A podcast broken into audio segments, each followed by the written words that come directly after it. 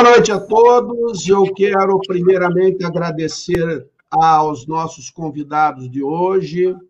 Estou aqui com Gabriel Citon, diretamente lá da cidade de Caxias do Sul. Flávio Tinoco, que está em São Miguel do Gostoso, lá no Rio Grande do Norte. E a Gessilma, que gentilmente está nos apoiando diretamente de Goiânia. É, uma boa noite para vocês. Nós estamos fazendo essa live diretamente no Facebook e no YouTube. Espero que vocês aproveitem. Eu vou começar com o Gabriel e depois eu vou para o Flávio e na sequência a gente vai trocando uma ideia. Eu, como tenho feito sempre, eu fui buscar o significado do nome Gabriel. Gabriel é nascido em 18 de setembro e Gabriel significa o homem de Deus, o homem forte de Deus, a fortaleza de Deus, mensageiro de Deus. Gabriel tem origem no hebraico Gabriel, composto pela união dos elementos Geber, que significa homem forte, e El, que quer dizer Deus. O, nome tem significado homem de Deus, homem forte, como eu já disse. É o nome de um personagem da Bíblia, citado diversas vezes, tanto no Velho como no Novo Testamento por ter sido portador de boas novas, Gabriel é tido como um arcanjo, um tipo de mensageiro, e por isso também é tido como mensageiro de Deus. Em razão do simbolismo atribuído a São Gabriel, é um santo muito venerado, tornando-se padroeiro das telecomunicações e da diplomacia. De acordo com a tradição islâmica, Gabriel foi quem transmitiu ao profeta Maomé as revelações que deram origem ao Alcorão. Apareceu pela primeira vez na Inglaterra no século XII, na forma de Gabel e Gabel, mas foi um nome mais comum entre os falantes da língua inglesa até o final do século XX. Alguns o chamam gentilmente de Biel. É isso mesmo, Biel, porque depois eu vou falar de signo. Por enquanto, eu vou, estou falando só de nome. Vou deixar o Flávio na escuta e vou liberar você. Boa noite, Gabriel. Boa noite, Edgar. Boa noite, Gessilma. Boa noite, Flávio. Boa noite, amigos que estão junto com a gente aqui na live. É, a gente sempre fala muito com o Edgar por telefone, por WhatsApp ou nas férias. E hoje, falando um pouquinho mais dos assuntos uh, mais sérios nesse momento, né? Que seria o, o esporte surdo. Mas nesse momento, olha, nem eu não sabia todo esse significado do meu nome, viu, Edgar? Já, hoje já, já ganhei o dia com essa aula sobre o meu nome. Então, agradecer o carinho que você tem com todos os teus convidados nas tuas lives. Tu és uma pessoa iluminada aí que, dentro do esporte, é uma das pessoas mais respeitadas nesse Brasilzão e eu tenho muito respeito pela tua trajetória dentro do esporte. No, numa das modalidades, uh, a tua, a, a, o handball vem, uh, o teu berço vem do handball. Eu sou de uma geração bem mais nova e tenho que agradecer a geração que passou aí. E você é uma pessoa que representa toda essa geração que fez com que o handball atingisse um patamar diferenciado. E no seu caso, o esporte, de uma maneira geral, de, diferenciado aí a nível de mundo por causa de pessoas como você. Cara, agradeço. Vou liberar o outro convidado. Agora, o outro, Gabriel, a gente está com um problema com o Flávio, porque eu fui pesquisar o nome dele aqui, começou a palhaçada. O significa louro, dourado, amarelo ou cabelos de ouro. Veja como é que pode a gente ter essa distinção tão grande. Lógico, o Gabriel está lá em Caxias do Sul, no Rio Grande do Sul, e o Flávio está no Rio Grande do Norte, em São Miguel do Gostoso. O nome Flávio tem origem a partir do latim Flavius, que por sua vez se originou da palavra flavus, que quer dizer amarelo, dourado, louro, e faz referência à cor dos cabelos. Não estou entendendo muito essa comparação, mas é o que está escrito. O surgimento desse nome tem como base o nome de uma família romana de onde saíram três imperadores. O primeiro deles, Tito Flávio Sabino, depois veio Vespasiano, depois veio Tito Flávio Vespasiano Augusto. Esse último não teve muita sorte, porque ele enfrentou a erupção que destruiu a erupção do vulcão Vesúvio, que destruiu Pompeia e Herculano, e um ano depois ainda estava em Roma quando Roma pegou fogo. E este Flávio, na Roma antiga, era conhecido entre outros imperadores, e sempre foi alguém que comandou e que foi o cara que deu a ordem no pedaço. É isso aí mesmo, meu amigo Flávio? O que, você tem para dizer sobre esses teus caixinhos dourados? Eu acho, primeiro, boa noite, Jacilma, Gabriel, meu irmão, Edgar, agradecer por, por esse convite e participar dessa live com vocês. É, eu acho que foi o sol. Na realidade, meu nome seria Flávio Alexandre. Eu não sabia que você tinha esse dote de tanto pesquisar o nome das pessoas. Tá? E depois eu, eu e Gabriel vamos pesquisar o seu para saber sua, sua, a descendência do, da, da, do seu nome. Cara, isso. Eu acho que esse louro. esse louro foi, eu acho que do sol. Né? Mas que, eu acho que era para ser o contrário, né? Que Gabriel é que é galego. Eu sou um branco puxado para escurinho e a nossa, é, a nossa raça aqui é uma coisa mesclada entre espanhol, holandês e índio. Né? E o negro também. Então, mas aqui como a gente, na, na, no Rio Grande do Norte, por ser um ponto próximo da, da, da África, né, os americanos, na Segunda Guerra Mundial, é, fizeram a base dele aqui.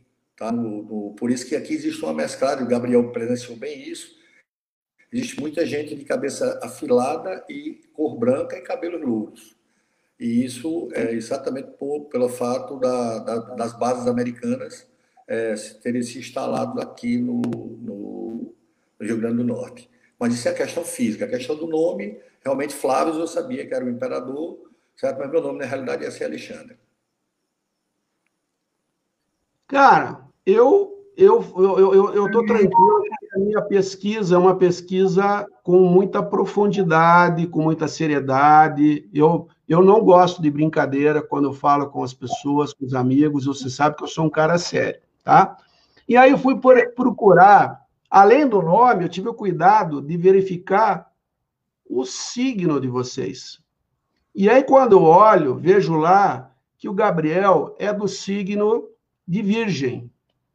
E as palavras-chave de Virgem são organização e disciplina. Ele é um cara que gosta de colocar a ordem onde há o caos grande capacidade para analisar, conferir detalhes, apontar falhas e fazer críticas. Assim, ele consegue tornar qualquer ambiente muito disciplinado e até produtivo. Seu signo está pronto sempre para servir, mas servir no sentido de se doar, de desenvolver as suas capacidades e usá-las para seu próprio bem e para dos outros também. Na vida pessoal, não é fácil se aproximar com, das pessoas com facilidade, porque ele tem uma preocupação de não agradar a todos. Quais são as suas características fortes? Talento e desafios. Uma inteligência fora do comum e uma grande percepção do mundo.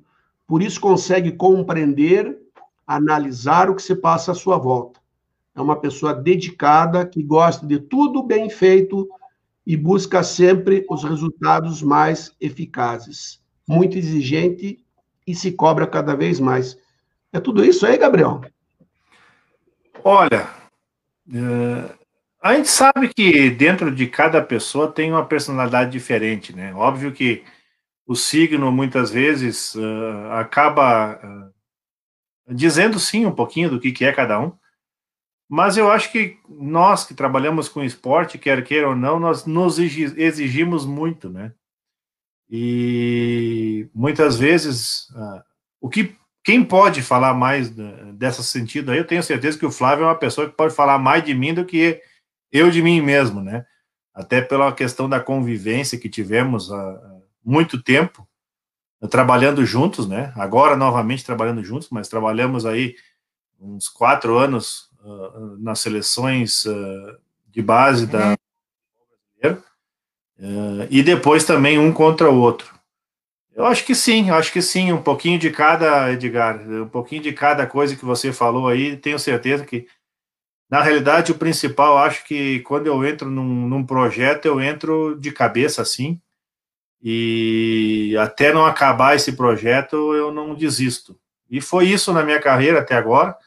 Eu sou uma pessoa que talvez é, o pessoal não sabe minha, minha idade, eu, eu tenho 42 anos, vou fazer 40 e já vivi muita coisa bem legal no esporte aí, através desses, dessas situações aí que você pôde dizer aí.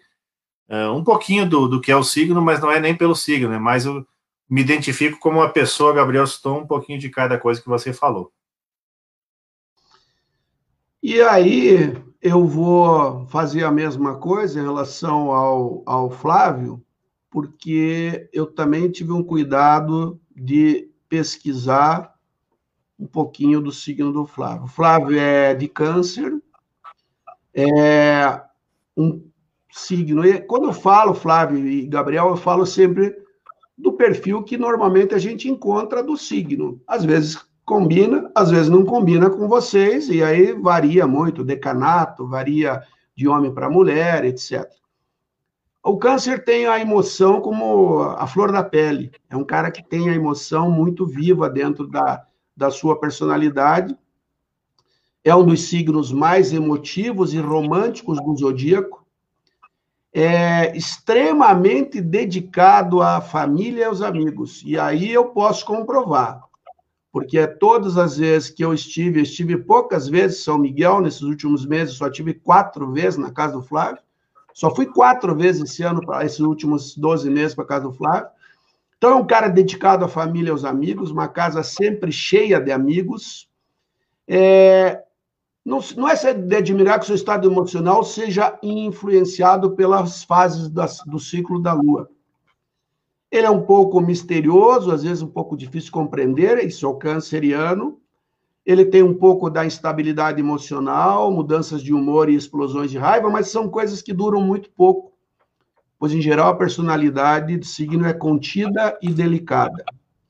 Ele poderá reunir todas as qualidades, faz parte da personalidade do signo de Câncer ser cuidadoso, protetor, responsável, apegado às tradições. Ele se dedica às pessoas que ama e gosta de ser cuidado. É isso, Flávio? Exatamente, Edgar. É, como você falou, existe identificações de divergência, né? É, exatamente. Eu, eu sou bem característico e inerente, a inerência do meu signo. Meu signo, essa, essa emoção que que você falou é uma coisa que eu não só eu não só levei para a convivência da minha família, da minha, da, da minhas, é, dos meus amigos, como também para dentro das quadras, né? Por isso até eu, eu sou uma pessoa muito perfeccionista nas coisas que eu faço. Gabriel conhece, e sabe, você também. Eu sou muito ligado, muito centrado nas minhas coisas, entendeu? Isso foi um e eu acho que o, se o câncer tem tanto essa identificação com, com o nosso lado pessoal, eu acho que uma das é, de eu ter conseguido é, conseguir alguma coisa como na minha vida profissional foi por causa dessa minha desse meu caráter e essa correlação com o meu signo. Eu, eu quando eu vou até aproveitar aqui, vou ler algumas pessoas que estão entrando. Temos a Alessandra Barancelli, aqui de Curitiba, que já está presente na live temos a Ivete Balan, Alain dos Santos Júnior, a Eli, a Eli Pancianic, lá de Matelândia, né, que esteve aí em São Miguel do Iguaçu, de São Miguel do Gostoso, ah, o Anderson Santana agradecendo o trabalho da Gessilma, dizendo que é muito importante a disponibilidade da, da intérprete para a, a comunidade, é muito importante, e todos elogiando Aí a Alessandro falou aqui trio, Biel, Louro e Lança. Eu não sei quem é o Lança aí, porque eu não me identifico com esse tipo. O Louro eu sei quem é, porque eu já vi no signo. Gabriel, antes da gente entrar na parte técnica especificamente, eu sempre tenho perguntado como é que você, e depois passo a mesma pergunta para o Flávio, como é que você começou no esporte? Quem é, quem foi aquele professor lá de trás que trouxe você para dentro do, do esporte? Bom, vamos lá. O meu primeiro professor de educação física lá na escola Santa Catarina, aqui em Caxias do Sul, o professor Sidney Libardi. Uh, e ele já era do handball, acabei entrando uh, na escolinha naquele momento, porque meu irmão jogava handball também na escola e acabei uh, jogando handball com seis anos de idade. Eu comecei lá com uma bolinha de tênis a brincar, eu não tinha gente suficiente para treinar comigo, da minha idade. E a partir dali fizemos uma escolinha. Naquele momento, na camiseta da escolinha, por exemplo, que tinha, tinha um bebê com uma fralda e, e, uma bola de handball na mão. Porque era uma categoria que no handball não existia, com seis anos de idade, com sete anos de idade, naquele momento. Tivemos aí dez ou doze meninos daquela mesma idade que começaram a trabalhar o handball, isso lá na, em 83, isso, né? E comecei o handball então na escola, e a partir dali, até meus 13, 14 anos, acabei jogando na escola. Depois eu acabei indo para o Clube Recreio da Juventude com o professor Fonseca, Eduardo Fonseca.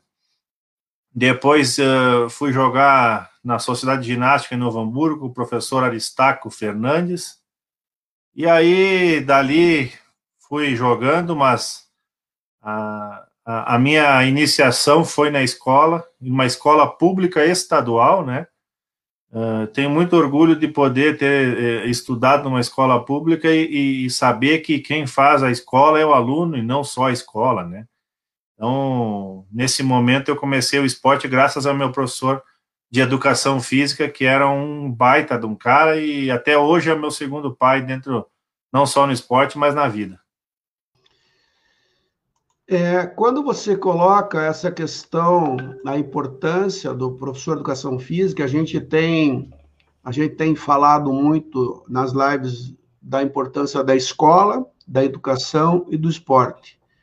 É, me corrija, Flávio, se eu estiver errado, eu vi aqui, que dentro do que eu pesquisei, que você começou no esporte através de uma outra modalidade que foi a ginástica olímpica, é isso? Lá no Colégio Ateneu? É isso? esse teu início da atividade esportiva foi dentro da ginástica?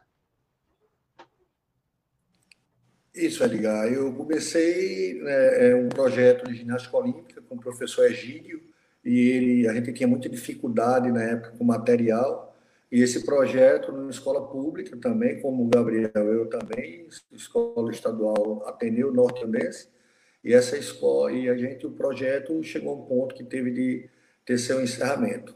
E a partir daí, como o professor era um cara, um cara que tinha uma visão muito boa sobre a condição do esporte, ele começou a fazer um joguinho, um recreativo de handball e eu me saí bem. E ele me encaminhou para o professor Marcos Farias, que era o professor de handball do Colégio Ateneu. E aí eu comecei a jogar e fui para uma escola privada e continuei jogando handball, certo? Até um, quando acabou, porque você sabe, aqui no Nordeste, é, principalmente há anos atrás, agora 18 anos, 17 anos, você acabava, só tinha o esporte escolar. Acabou aí, você tinha que tomar rumo na sua vida. E eu tomei esse rumo que não tinha campeonato adulto, não tinha nada. Você jogava até os 18 anos. Então eu peguei e fui ficar em casa, né? Ir atrás do emprego e passei num concursozinho de um banco, chamado Banco Bandeirantes, e fui ser bancário. E fui ser bancário e era caixa desse banco. E quando eu estava me saindo muito bem nesse banco, inclusive, já estava até pegando a tesouraria, era um negócio do papai muito empolgado com isso, isso nos anos de 1979. E um professor chamado Jani Smith é, me convidou para trabalhar com ele na, com as equipes de handball lá do Sagrada Família, feminina e masculina. E eu me prontifiquei, fui, e a partir daí ele sentiu que eu tinha um jeito, tinha um jeito para coisa e me estimulou e me estimulou a fazer educação física, me estimulou a trabalhar com feminino e ele ficou com masculino e daí foi meu sequencial. E nessa escola eu terminei passando 38 anos lecionando nessa escola. Vou aproveitar aqui também é, e vou aproveitar e cumprimentar o General Brasil, Décio Brasil, que está mandando um abraço para o Gabriel. Gabriel que fez parte da equipe do General lá no governo federal. General que foi um dos nossos convidados aqui, tem sido um assíduo frequentador das lives. E aproveito também para te mandar um abraço, Gabriel, do Coronel Araújo, que hoje, durante a tarde, falou comigo, também pediu que transmitisse a você um abraço é, por tudo aquilo que vocês fizeram juntos lá no Ministério em Brasília. A Maristela Roça também está entrando aqui, é professora de Educação Física. Eu acho que o, o, o, Flávio teve a oportunidade de dirigir a equipe Donas da Bola em um evento no Rio Grande do Norte, e a Maristela era uma das integrantes da equipe.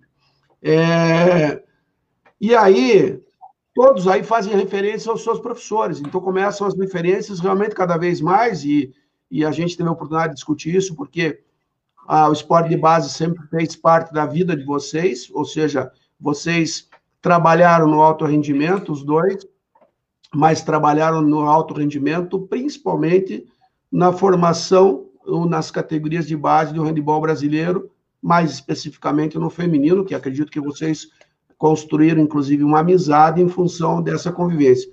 Gabriel falou de Aristaco, Gabriel falou do Eduardo, são pessoas que a gente conhece há muito tempo dentro do handebol brasileiro e, e Flávio também dentro desse processo. Gabriel, é, a gente falou da importância da escola. É, em que momento, em que momento você começa, sai daquela fase de atleta e, e aí você vai fazer a faculdade de educação física e tal, e você sabia que era aquilo que você gostaria de fazer, realmente você tinha a convicção de que a carreira do profissional de educação física era aquela que você desejava para você, para o resto da sua vida, ou para a sua vida profissional? Bom, vamos lá. Primeiro, agradecer o abraço aí do General Décio Brasil, do Coronel Araújo, duas pessoas que eu admirei e admiro pela idoneidade com que levam a vida. Aprendi muito com eles naquele momento que estive em Brasília, trabalhando na Secretaria Especial do Esporte, no meu caso, na Secretaria de Lazer e Inclusão Social. E duas pessoas que a gente não se conhecia, mas eu aprendi a admirar o, o, e ter respeito por essas pessoas que fizeram o esporte naquele momento que eu estava juntamente com eles lá em Brasília. Uh, e eu pude uh, trocar muitas informações com eles e aprender muito com eles. O Coronel Araújo, eu indo a, ao Paraguai junto nos Jogos Sul-Americanos Escolares e ao o General Décio por todo o respeito que eu tenho com ele e que ele tinha com todos os seus uh, subordinados naquele momento na secretaria. Então, um abraço a eles. Uh, na realidade, Edgar, é, é, é, diferente, é complicado eu falar como é que eu comecei nessa outra carreira, porque trabalhando numa, numa empresa de peças de bicicleta na época, eu não, eu não, não segui no esporte como profissional, no handball, mas acabei tendo uma loja de bicicleta, enfim, e acabei pensando lá com meus 16, 17 anos, uh, com 18 anos eu já estava na metade do curso de economia, né?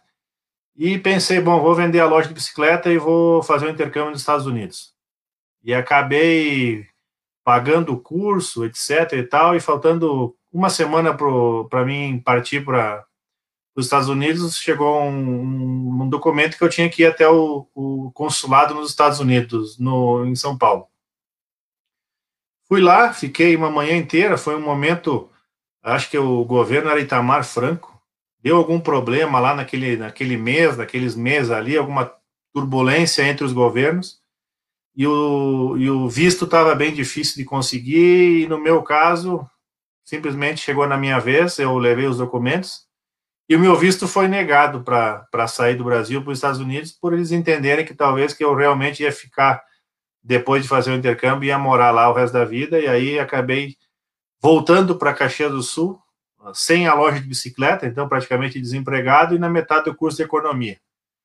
Voltei para a escola, que eu, que eu estudei minha vida inteira, para conversar com esse meu primeiro professor de educação física, e falei: olha, eu estou agora, estou desempregado, o, o, dinheiro do curso ficou com o pessoal do curso, que vai ter que me devolver, uma, devolver um pedacinho, e eu não tenho uma profissão.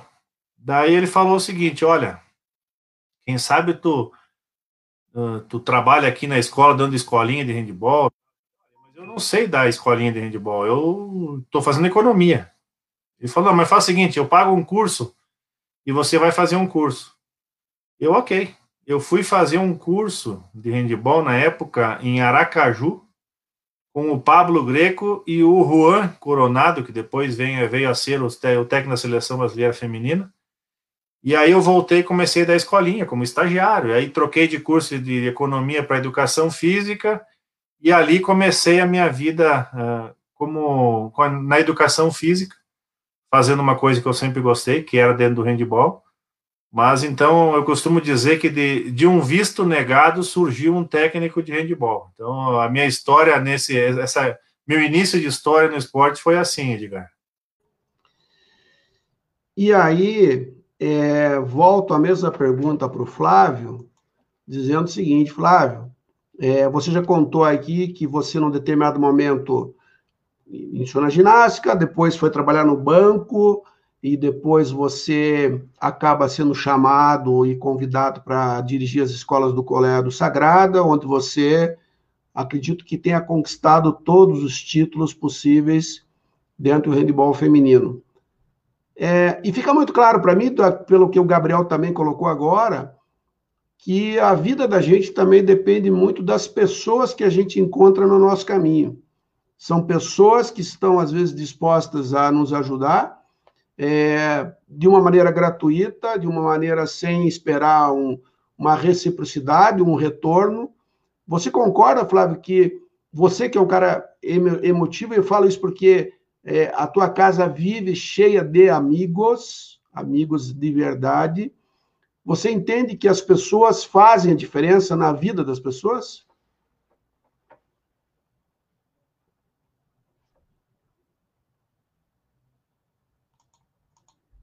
Peraí.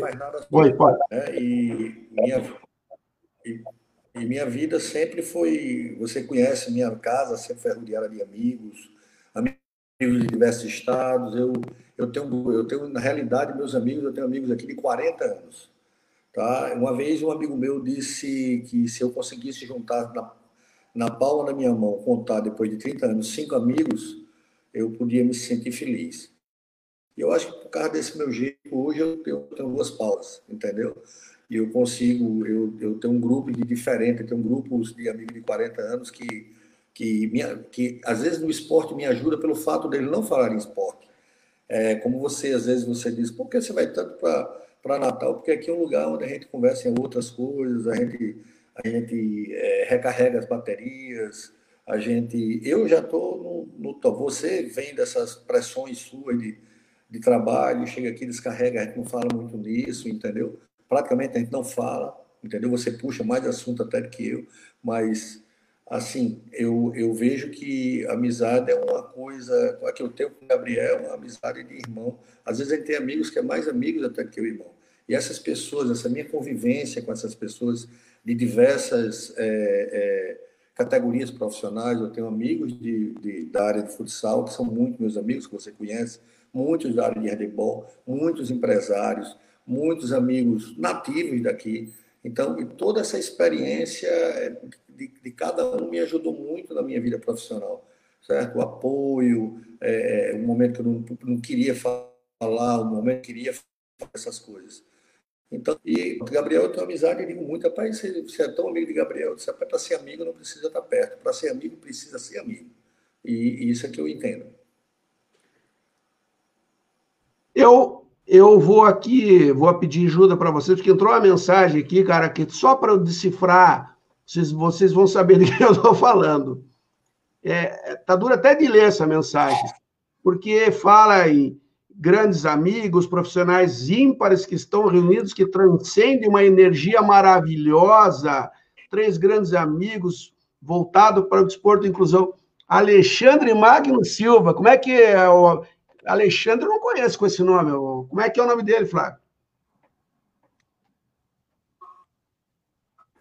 Pode olhar que ele. Alexandre é um cara que gosta muito de quê? De Coca-Cola e dos States, né? Lembra do calção dele? E agora, é um então, ele mudou. Agora ele não está mais. Ele não, ele não tá mais tomando Coca-Cola, agora ele toma água tônica. Ensinei para ele, um monstro, agora está tomando água tônica. O...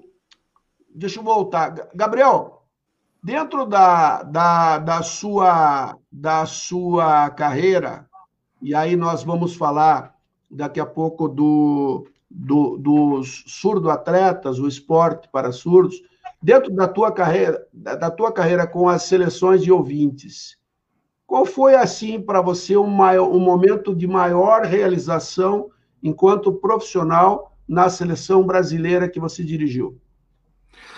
Bom, vamos lá. Uh, na realidade, eu entrei muito cedo né, na, nessa questão de, de, seleção brasileira. Eu comecei como auxiliar técnico convidado pelo Flávio. Uh, lá em 2000 e, e 2004, acho, nós fizemos essa primeira contato com o Flávio lá em Campo Grande, ele com a equipe dele, eu com a minha.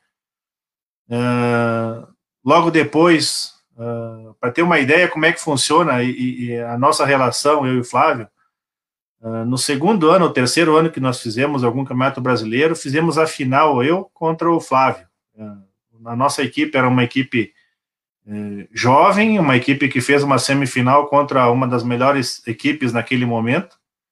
Ganhamos um jogo completamente que não era para nós ter ganho, um jogo que deu tudo certo para a gente. A equipe adversária, naquele momento era o, o acho que o São Paulo, São Paulo São Caetano. A gente acabou fazendo esse jogo e ganhou de um gol de diferença no final. E no dia seguinte eu ia fazer a final contra o time do Flávio. Mas para mim, já tá na, na final, uma pessoa nova como eu, era o máximo. E o nosso jogo era, acho que era pela manhã, final da manhã, era uma ou duas horas da madrugada, nós estávamos uh, conversando sobre handball uh, tomando cerveja, no seguinte, não, não, cerveja, muitas, né, mas tomando uma cervejinha e comendo um petisco em Vitória, no Espírito Santo, e, e trocando ideias sobre o handball. Então, tu vê, uma pessoa que um dia antes da, da, da final, um contra o outro, estão uh, falando sobre handball, é, é, a partir dali que nasceu essa amizade com o Flávio. Eu, come, então, eu, eu fiquei, eu acho que uns dois anos ou três como auxiliar do Flávio, depois acabemos, acabei sendo auxiliar técnico da seleção júnior do Graciano. Depois eu tive a oportunidade de um momento que o próprio o Alex não pôde ir como auxiliar técnico do Morten Solbach em 2010 para um torneio na Espanha. Acabei indo como auxiliar técnico do Morten naquele torneio. Uh, depois eu fui técnico, sim, da seleção juvenil em 2012 no Mundial em Montenegro. Né? Então, mas o momento, para mim, os momentos principais foram aqueles uh, de eu ser o auxiliar técnico do Flávio, poder aprender toda essa parte uh, de estrutura de seleção. O Brasil fazia três ou quatro anos que não ganhava o campeonato o campeonato pan-americano cadete e nós tínhamos uma obrigação de ganhar aquele campeonato porque o Brasil ficou dois anos sem ganhar e conseguimos ganhar duas vezes, os dois, os dois anos, na categoria 91 e 92, na, naquele momento. E aí depois, eh, com o Graciano também, a experiência de poder ir para o primeiro Mundial, foi na Coreia do Sul, uh, e aprender muito com esses dois profissionais que eu tenho como exemplo, o Flávio, uh, por mais tempo, e, e, então os dois momentos foram, então, o Campeonato Mundial de 2010 na Coreia do Sul, e antes disso, os dois campeonatos pan-americanos um, como auxiliar do Flávio. Lógico que o campeonato pan-americano como técnico em 2012 da seleção juvenil também são momentos que o cara guarda uh, até hoje. Mas uh, o fora da quadra, para mim, é o que mais marcou. Eu acho que um dos momentos que mais marcaram para mim com, com o Flávio foi a seleção 91-92, que foi o primeiro título nosso Pan-Americano Cadete, a qual o Brasil, como eu falei, fazia muito tempo que não ganhava, e nós tínhamos essa, não é uma obrigação, mas esse objetivo de colocar o Brasil novamente nos trilhos, principalmente no, no feminino. É, como, como o, o Flávio também é o mais velho de nós três, ele tem mais tempo rodado, ele tem mais experiência, lógico que ele vai ter mais história para contar. E aí faço a mesma pergunta para você, Flávio. Você teve a oportunidade de, como eu disse no começo, acredito que conquistar todos os principais títulos e os principais resultados com as equipes, tanto de clubes, de escola, como de seleção. Você foi técnico vitorioso nos no Jogos Escolares Nacionais na categoria 12, 14, 15, 17, é, os títulos que vocês tiveram juntos. Mas você destaca algum momento mais especial, assim, dentro dessa tua trajetória? Lógico que com o Sagrado, Sagrado Família se tornou uma referência nacional nas categorias de base, como também Caxias do Sul, é, também sempre foram referências, é, desde a época do Calil Seib, lá de, de, Caxias, né, Gabriel, que teve um, uma história dentro do handball e foi contemporâneo meu. É, Flávio, o que, que momento você poderia destacar assim, de, de, de relevante, ou o mais importante, ou alguns momentos mais importantes na tua carreira? É, é, eu, eu, na realidade, eu, tenho, eu trabalhei nas dimensões do esporte, inclusão, escolar e rendimento, eu trabalhei nos três. Mas eu tive três momentos muito marcantes na minha vida no esporte. Primeiro, foi a primeira vez que eu fui campeão dos Jogos Escolares, é, que no caso, na época, acho que era Olimpíadas Escolares, em 2002, em, em Poço de Caldas, tá? onde eu perdi um jogo de de três gols, faltava 1,45, eu consegui empatar e ganhei na prorrogação com o Paraná. E quando a gente chegou em Natal, foi recebido com, com trio elétrico e aí vai. E foi um momento muito importante na minha vida, porque o Rio Grande do Norte fazia, nunca tinha sido campeão brasileiro, e naquele formato de 26 estados e um distrito. O segundo momento mais importante, que aí a gente fala do desporto escolar. O segundo momento mais importante foi o que Gabriel Citon disse, porque na realidade é, o Pan-Americano, ele, esse Pan-Americano que nós vencemos foi em Duete, em Cascavel. Em 2006 o Brasil tinha perdido para a Argentina, em 2005 tinha perdido para a Argentina. É, e antes disso não tinha Pan-Americano, era, era Sul-Americano, até 2004. 2005 foi o primeiro Pan-Americano, 2006 o segundo Pan-Americano e 2007 o terceiro Pan-Americano, onde o Brasil nunca tinha vencido o Pan-Americano nessa categoria. Então, eu senti bem esse dia essa seleção junto com Gabriel e Eliel, meu amigo do Paraná, e a gente, a gente nesse ano a gente, a gente nós cadastramos 940 alunas. Eu passei de domingo a domingo vivendo handball.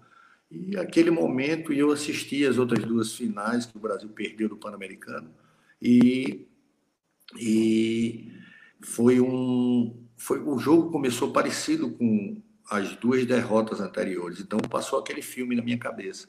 E a gente fez umas mudanças lá, eu e Gabriel, que a gente sempre trabalhou, eu, Gabriel e Eliel, a gente sempre trabalhou em conjunto, ninguém tinha essa diferença bem de técnico, quem não era, até pra gente não tinha essa vaidade, eu acho que por isso que a gente é muito amigo até hoje. Tá? E a gente conseguiu vencer a Argentina com tranquilidade. Quando eu saí daquele ginásio, fui lá na frente de uma cigarreira, me sentei, a sensação que eu tinha que eu tinha tirado um ginásio em cima da minha cabeça.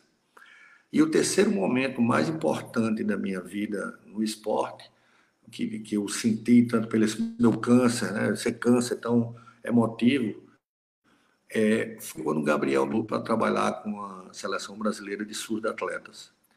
Ele, desde 2013 que começou esse trabalho, e quando foi em 2000, ele botava o computador, vamos de novo, vamos de novo. Eu, não, Gabriel, quero mais nada com isso, quero a banda. E ele tanto insistiu me convenceu. E eu comecei, eu fui a primeira vez dar o treinamento às meninas, e os meninos, né, que a gente trabalha junto, gente, um dá o treino masculino, do feminino, é bem, bem legal isso. Aí planeja o que vai fazer e faz. E eu passei, eu me empolguei com isso e comecei a trabalhar. Com, eu vinha para aqui, para Natal, e ficava lembrando dos clientes. E, e foi, foi, foi. E quando chegou, a gente traçou um objetivo para o feminino e para o masculino, que nós atingimos todos os dois. Um era ficar com o masculino dos quatro, onde eu era auxiliar. E, e, no feminino também eu era auxiliar dele. E a gente foi ter ganho a, a medalha no Mundial em 2018 no, no, é, em Caxias do Sul. Esses foram três momentos diferentes, mas três momentos muito marcantes na, na minha vida. É, Gabriel, fica muito claro aí nas palavras do Flávio que vocês sempre tiveram muito ligados ao esporte não só de base, como esporte de inclusão. E quando fala de inclusão, nós estamos falando das, das crianças com mais dificuldades financeiras, com mais dificuldades de acesso, é, projetos realmente de inclusão. E aí a gente se depara, e a gente conversou sobre isso, e o Flávio também tocou no assunto, o que a gente menos faz em São Miguel do Gostoso é falar sobre handball.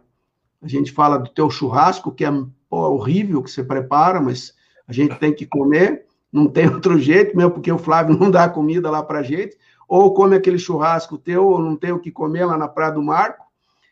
E aí começa esse processo do handball para surdo-atletas. Em que momento você faz essa transição e por que essa transição, Gabriel? Bom, na realidade começou tudo isso quando eu, eu, eu estava eh, com a equipe de handball aqui em Caxias, eh, jogando já desde de 2009 até 2012, 2013, ininterruptamente jogando a Liga Nacional adulta, né?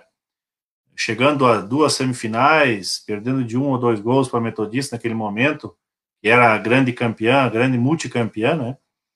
E aí eu fui convidado para trabalhar na, no setor público como diretor-geral da Secretaria Municipal de Esporte e Lazer aqui em Caxias eu aceitei um desafio na parte administrativa, né? E eu não queria ficar fora do esporte, porque eu acabei abandonando a minha equipe por uma questão eh, lógica, tinha que eh, trabalhar uh, dioturnamente com a diretoria aqui da Secretaria Municipal de Esporte e Lazer, e eu não queria ficar fora do processo do handball, porque eu gosto de trabalhar na quadra também. Aí eu conhecia o Gustavo Perassolo, que era um, uma pessoa que, quando tinha jogos escolares, o, o, o, Gustavo ele é surdo, né? E jogava os jogos escolares pela escola Ellen Keller aqui em Caxias contra a escola Santa Catarina que eu, era, que eu jogava. Então ele é contemporâneo, nasceu em 77, que nem, que nem eu. E depois nós fizemos algumas disciplinas na faculdade de educação física. Ele, ele acabou estudando educação física, não acabou, mas continuou, fez uh, algumas disciplinas comigo. E depois, através de um amigo em comum, que é o professor Mauro Caxias, Mauro Amâncio, que era o diretor de esportes da Confederação Brasileira de Esporte para Surdo naquele momento, eles fizeram um desafio. Em 2014 ia ter o primeiro campeonato mundial de handball masculino. E eu pensei, olha, tem atleta? Temos atletas? Ele falou, ó, tem eu, tem o Anderson, que é de Curitiba, e tem mais um ou dois que eram contemporâneos dele, que jogavam também na equipe do Ellen Keller, naquele, quando ele era jogos escolares. E aí, nós, para comple completarmos os outros seis, que nós vamos viajar em, em dez, os outros seis não sabiam muito nem as regras. Né? Mas para acontecer esse campeonato mundial, uh, o Brasil tinha que participar, porque tinham seis equipes inscritas e as seis eram europeias. E para acontecer o Campeonato Mundial tinha que ter uma equipe que não fosse do continente europeu. Então o Brasil foi para poder acontecer o primeiro Campeonato Mundial. Uh, eu sabia que ia acontecer de os resultados não, não serem positivos. Treinamos muitas, muitos dos treinos nós treinamos. Eu, eu usei a equipe feminina que jogava a Liga Nacional para os meninos jogarem junto para aprender a jogar e acabaram jogando. Tirando o, o Anderson, que era de Curitiba, o restante era todos gaúchos, todos amigos do Gustavo. Então, um menino, inclusive, de Pelotas, tinha 16 anos naquele momento. E viajamos com a cara e coragem. Eu a, a, hoje eu tenho ainda igual dificuldade de falar libras, né? Estou aprendendo com, com os meninos e com as meninas. E, e, a gente conseguiu participar desse campeonato mundial. Eu vindo de, um, de uma situação de, de competitividade ao extremo, né? Não queria perder de jeito nenhum, e aí acabou que nos, nos jogos lá perdíamos jogos de 15, 20 gols de diferença, e eu não sabia lidar com as minhas emoções de uma pessoa que estava acostumada a ganhar e querer ganhar sempre, e naquele momento eu tinha que entender que o processo não era esse, que eu tinha que ir lá e sabia que nós íamos perder, e que os meninos que estavam lá não tinham culpa de nada, e que eu tinha que pensar num contexto todo. Bom, voltamos do Campeonato Mundial, uh, os uniformes de treino naquele momento, o patrocinador, quer queira ou não, era eu, porque eu queria uh, transformar o, o handball surdo naquele momento num produto para depois tu poder ter um patrocinador, se não tivesse um produto não adiantava. Aí no ano seguinte nós fizemos o primeiro campeonato brasileiro de handball surdo que foi aí começou a se popularizar porque o pessoal começou a ver que tinha uma seleção brasileira, tinha perspectivas diferentes. Lá em Uberlândia, o pessoal de, de Minas organizou o campeonato, aí começamos a ter equipes masculinas e femininas, então de 10 atletas que nós tínhamos em 2014, em 2015 nós tínhamos 90 atletas participando do Campeonato Brasileiro. Naquele ano também eu consegui, através de um amigão que a gente tem em comum, inclusive eu e o Flávio, que é o Rogério, que é o treinador do MESC em São Paulo. Ele emprestou o ginásio do MESC para nós fazermos o primeiro treino eh, feminino, né, para a gente começar a primeira seleção feminina de handball de surdos feminino. Conseguimos fazer essa primeira seleção treinar lá em São Bernardo. Né, eu estou aqui falando uma cronologia rápida, tá? E aí, eh, depois eh, surgiu a oportunidade de a gente, eh, quem sabe, trazer o Mundial para Caxias do Sul, através do próprio Gustavo também. E aí eu falei, olha, é o seguinte, eu topo trazer para Caxias, ajudo a conseguir patrocínio, ajudo a, a, organizar, desde que tenha também o primeiro campeonato mundial feminino. A gente organiza o masculino, mas eu quero que tenha o feminino. Aí a, a Federação Internacional topou o desafio, uh, fizemos esse campeonato mundial. Antes disso, desculpa, fizemos o primeiro campeonato sul-americano, nos Jogos Sul-Americanos uh, de surdo que fizemos em Caxias, né? Então, de várias modalidades, também colocamos o handball. As outras uh, categorias, os outros países não sabiam nem as regras do handball. Eu acabei dois dias antes do, do, do campeonato fazendo um treino é, entre Brasil, Uruguai e Equador, que são, foram as três equipes inscritas, para ensinar as regras para os atletas do Uruguai e, e do Equador. Uh, Vê como a situação era completamente diferente, né? Mas para transformar isso num produto, a gente tinha que fazer isso. Então, hoje nós temos, então, uh, campeonatos mundiais, o campeonato mundial masculino, campeonato mundial feminino, uh, teve também a, a, a, Surda Olimpíada, que foi na Turquia, que eu acabei não indo por uma questão de, de profissional, que eu tinha aqui na Liga Nacional, e foi o Marcelo Lima e o, e o Brasa, Rafael dos Santos, que começou comigo desde o início nas seleções, e a partir daí que o Flávio entra na jogada no sentido de vamos lá, vamos trabalhar junto.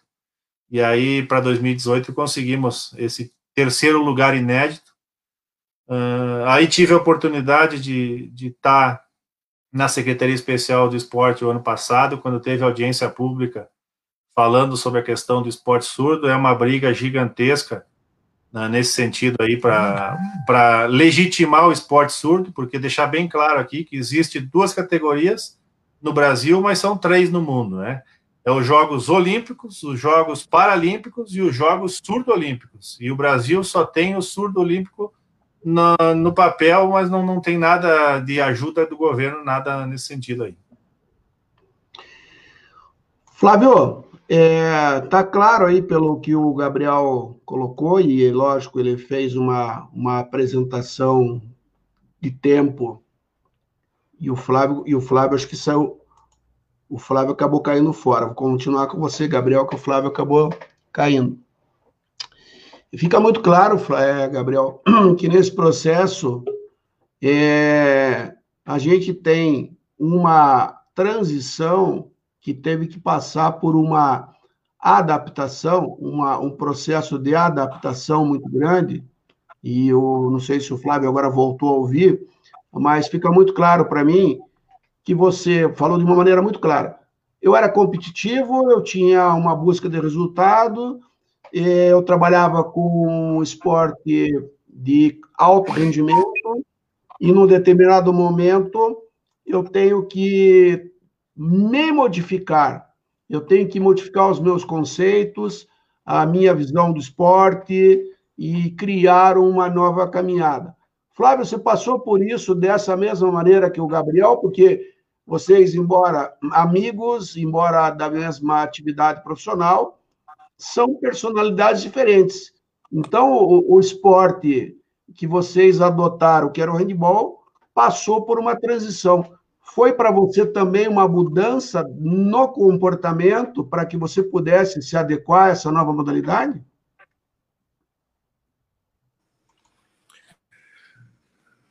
Sim, sim, Edgar, em todos os sentidos. Você chega um nível você, você não, não tem, quando você trabalhou, como eu trabalhei durante 40 anos com esse esporte, e eu saía daqui pela motivação que, que próprio Gabriel me dava, e eu não fazia questão de, de pagar a minha passagem para ir para lá, coisas que as pessoas achavam que não, que porque o surdo, o surdo, ele não é considerado nem paralímpico, nem é considerado olímpico, né? Ele tem sua própria confederação, tá? E para mim isso é um desafio muito grande. E eu continuo acreditando nesse projeto, projeto que Gabriel começou, sabe? Até porque eu acredito que tem pessoas como Marcelo, como Brasas, como eu, como o próprio Gabriel, que são pessoas abnegadas pelo esporte desde muito cedo. Tá? E outra coisa, eles, os, os surdo-atletas, eles, são, eles não são diferentes de nenhuma pessoa. Ele apenas tem uma perda auditiva, tá? de 55% em cada ouvido para poder é, participar da Surdo-Olimpíada. Mas é, eles são muito organizados, eles são muito determinados, eles, eles, a gente tem um, se você não sabe, a gente dá treino a eles uma vez por mês em São Paulo. Isso era assim em 2018. A gente espera que para esse princípio entrou a nova, está é, com a nova gestão aí, a CBDS, ela, ela possa modificar alguma coisa para que isso a gente possa conseguir vender esse produto, né, através de resultados e que eles possam ter uma condição melhores para treinamento e a gente para poder dar esse treinamento, tá? Porque tem muito deles agora que eu converso é, é, pelo WhatsApp que alguns nessa pandemia já perderam emprego, tal, a gente não sabe como é que está funcionando a Bolsa Atleta Internacional, se a gente vai ter esse direito, com esse dinheiro, o Gabriel tinha uma ideia da gente é, fazer uma excursão para a Dinamarca, onde eles estão, principalmente no feminino, um pouquinho já acima da gente, entendeu? A nossa busca de fazer outros centros de treinamento aqui no Nordeste e talvez em outros lugares do Brasil, certo? Como o Gabriel falou, tinha gente que não treinava nem handball e aqui a gente está fazendo da mesma forma. Então, eu abracei, é, é, é, é, eu abracei esse projeto de Gabi com, com, e tenho muito orgulho de fazer parte dele. E eu acho que daqui para frente as portas têm que começar a se abrir, tá? E é isso que eu penso para o futuro das nossas seleções certo? A gente tem de começar a parar de mendigar e começar uma busca mais concreta para que a gente tenha um, possa trabalhar de forma mais eficaz e conseguir alguns resultados. Depois disso, as coisas acontecerem para o handebol do sul dos atletas do Brasil. É, aproveitar aqui a Fernanda Caporal, mandando um abraço para vocês. Deve ser uma das atletas, porque muito orgulho do Flávio do Gabriel, né, Flávio Citon, é, Felipe Gremelmaier também, de, do Rio Grande do Sul, dizendo que o Gabriel é uma referência para o Estado. Enfim, muitas mensagens que mostram exatamente que vocês construíram uma bela de uma carreira. Gabriel, hoje você é o secretário municipal é, da cidade. Esses dias eu quero até fazer uma correção, que eu fui fazer referência a você e eu falei secretário municipal de Duque de Caxias. Eu errei na, numa live que eu estava fazendo, é Caxias do Sul, tá? Fazer a correção aqui ao vivo. É, você tinha ou tem um projeto para o ano que vem de um grande evento em Caxias do Sul? Dá para você contar, porque a gente está chegando no, no finalzinho, a gente teria muita coisa para comentar ainda, mas eu sei que é um belo de um projeto que tá, estava programado. Lógico, agora a gente tem um momento diferente na no Brasil e no mundo para o esporte. Como é que está essa ideia? O que, que é isso? Bom, vamos lá. Somos movidos a desafios, né? Uh, Caxias do Sul acabou realizando os primeiros Jogos Sul-Americanos de Desporto para Surdo. Então, naquele momento, através do próprio Gustavo, que, que hoje é o, o vice-presidente da, da, da Federação Internacional de Desporto para Surdo, Uh, a partir do momento que acabou a Surdo Olimpíada da Turquia, uh, normalmente se, se, se tira a bandeira e se entrega para a próxima uh, sede, e naquele momento a Turquia tirou a bandeira do mastro e, e não sabia para quem, quem dá. porque a organização da, da Surdo-Olimpíada da Turquia foi uma das mais organizadas e que mais gastaram dinheiro a nível mundial de todos os tempos. E aí nenhum país acabou querendo sediar para não, daqui a pouco, não baixar o nível ou alguma coisa. E aí, se não acontecesse essa surdo-olimpíada uh, na sequência do ano que vem, por exemplo, uh, ia ficar uma geração de surdo-atletas sem poder participar dessa surdo-olimpíada. E aí o mundo ia perder um, um ciclo surdo-olímpico. E naquele momento, e nesse momento, esse ano, inclusive, para não ficar essa, esse ato de competição, o Brasil se dispôs a organizar a Surdo-Olimpíada uh, no ano que vem. Tinha a cidade uh, de outras cidades querendo sediar também. Eu, né, ne, quando eu estava no governo federal, eu não quis me meter até por uma situação uh, que eu não queria entrar nessa, nessa situação de faz numa cidade ou faz noutra, até por ser nascido em Caxias e Caxias estava envolvido. Então eu não quis me envolver nessa, nessa escolha, se fosse em Caxias ou em outra cidade.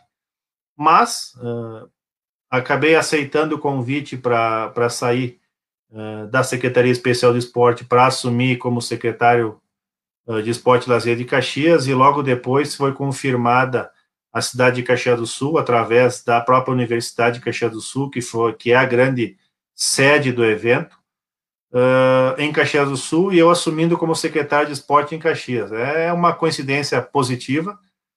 Uh, o desafio é muito grande, são mais de 4 mil atletas uh, surdos do mundo inteiro, praticamente 6 mil pessoas diretamente envolvidas nesse evento vai ser o maior evento esportivo de todos os tempos do estado do Rio Grande do Sul.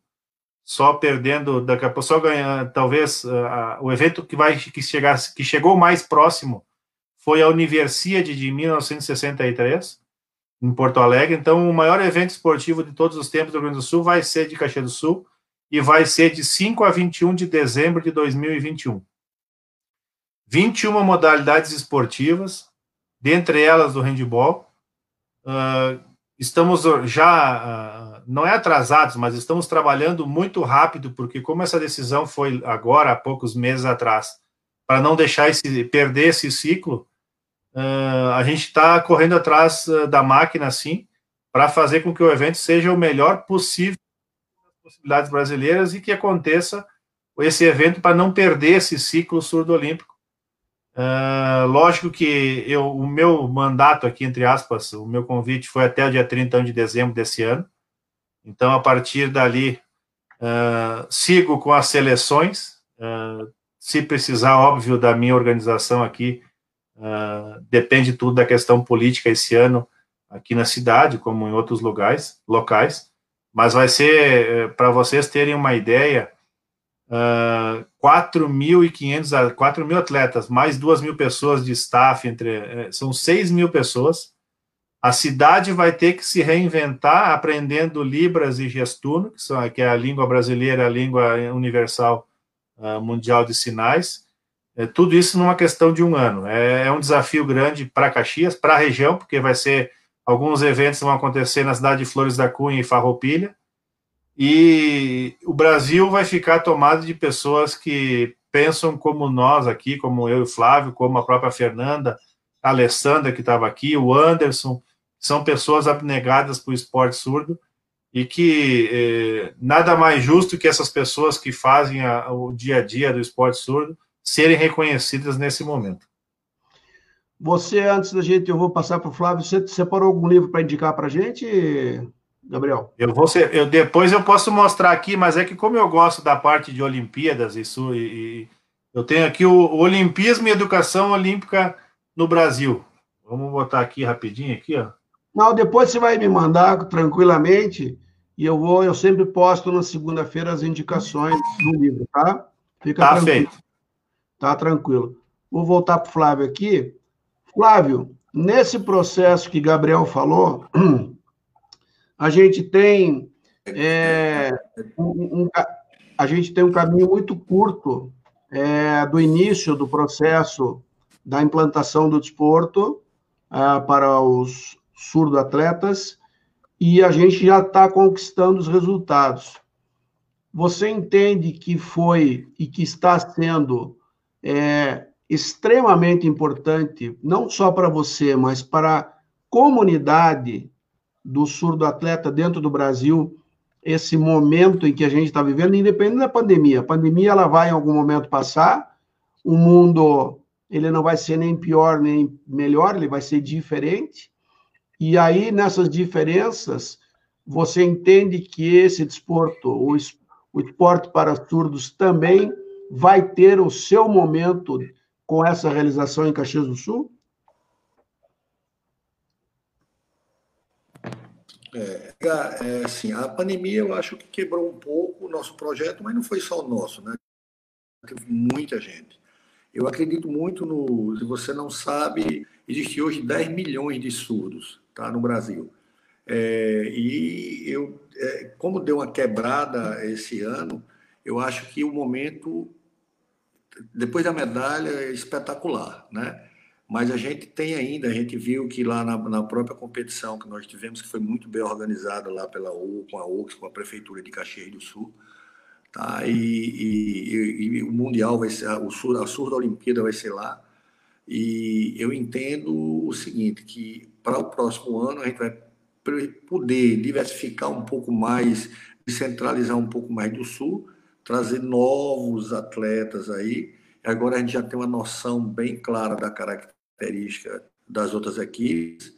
Tá? É, se foi isso que você me perguntou, que eu quero dizer que eu não estou escutando nem você nem Gabriel corretamente. Eu estou pegando as palavras pela metade e estou tentando. Mas está indo bem, está indo. Mas está vendo algum problema na internet aqui, alguma coisa assim. Você me desculpa. Vai. Infelizmente, eu não estou. Eu estou entendendo as coisas só pela metade. Eu estou respondendo, eu estou botando, inclusive, o vídeo muito próximo para ver. Eu acho que algum problema de rede aqui, da, aqui na minha cidade, né? Que você conhece que não é bem, não, não é muito bom, né? Aqui o serviço de, de, internet, tá? Mas eu acho que sim, que tem, tem a gente tem um, um caminho muito longo aí para. E eu quero fechar com chave de ouro esse trabalho que a gente faz. Eu quero ver os surdos olímpicos, os surdos, os surdos atletas, eles, eles num caminho certo, com é, eles poderem, como eu já falei anteriormente, poder treinar direitinho, poder ter mais um apoio. E, eu acho que o caminho que Gabriel traçou desde 2012, 2013, quando ele começou, sabe, ele já vinha pensando nisso, ele já, ele já tinha um pensamento futurista. Me trouxe só para somar, porque ele, na realidade, tinha assumido algumas coisas administrativas e às vezes ele veio com a cabeça lá. Eu, por, ele, por fato dele confiar no meu trabalho, eu inclusive tive no princípio algumas dificuldades até pela própria eh, característica da nossa fala do Nordeste, que é um pouco mais rápida, e ele sempre me ajudou, Flávio, mais pausado, para eles fazerem a leitura tal. Isso foi muito, essa troca foi muito bom, eu fui aprendendo alguns gestos, também aprendendo um pouco de Libras, né? Então, bem aí, eu, eu, eu penso como futuro, sabe? Eu penso, eu, eu, eu não sei em que dimensão você trabalhou nas duas, né? Eu não sei quem é que é dimensão, pelo fato dele não ser paralímpico, já tem uma estrutura bem sólida, Olimpíada nem se fala, e para criar isso, que é uma coisa intermediária, como o surdo olímpico, ele tem sua própria confederação, que nós ainda estamos engateando, então a gente, você sabe o que é necessário, né? Ninguém faz esporte sem ter uma boa qualidade, não ter um, se não tiver um recurso, não uma boa, o atleta e os técnicos não tiver uma boa capacitação, tiver, então não, não, não, cresce dessa forma. Espero que daqui para frente a pandemia vai passar, se Deus quiser, e 2021 seja o ano de o avião levantar o bico para o sul dos atletas e a gente consiga é, dar uma continuidade nisso. Gente, a gente está chegando no horário aqui. Eu queria agradecer vocês. Eu acho que teria muito mais tempo para a gente falar. Eu acho que é uma, uma temática extremamente importante. O, o Flávio colocava aí: nós temos 10 milhões de surdos no Brasil. É, e o esporte, mais uma vez, dá uma demonstração clara da sua força, do seu poder de transformação. Quero agradecer a Gisilma, que teve que traduzir em Libras a, a, a fala rápida do Flávio. Então, ela também sofreu com o Flávio um pouquinho, né, Gisilma? Queria agradecer, ela foi ela é uma voluntária que está com a gente, colaborando de uma maneira gratuita, é, exatamente nessa ideia de, de desenvolvimento e também de esclarecimento. Meu amigo Gabriel, sucesso para você. Meu amigo Flávio, sucesso para você e família. Temos um encontro marcado no próximo verão, lá em São Miguel do Gostoso. Não quero trabalhar, não quero fazer nada. Se Deus me ajudar até lá, o Gabriel vai aprender a fazer churrasco e aí a gente vai poder. Já sei. Já tá. Tá bom, Gabriel, tá bom, já que, já que vale mentir, então tá bom. Flávio, boa noite. Boa noite. Pode ficar, eu vou terminar a live aqui e a gente faz uma resenha final. Boa noite a todos. Obrigado, Flávio. Obrigado, Gabriel. Obrigado, Gessilma. Amanhã a gente tem às 17 horas a live, porque amanhã a gente fala com Maíssa Pessoa, paraibana, que mora em Moscou e joga no Rostov. Então, amanhã vai ser um pouquinho mais cedo por conta do fuso horário. Boa noite a vocês que nos acompanharam e até amanhã.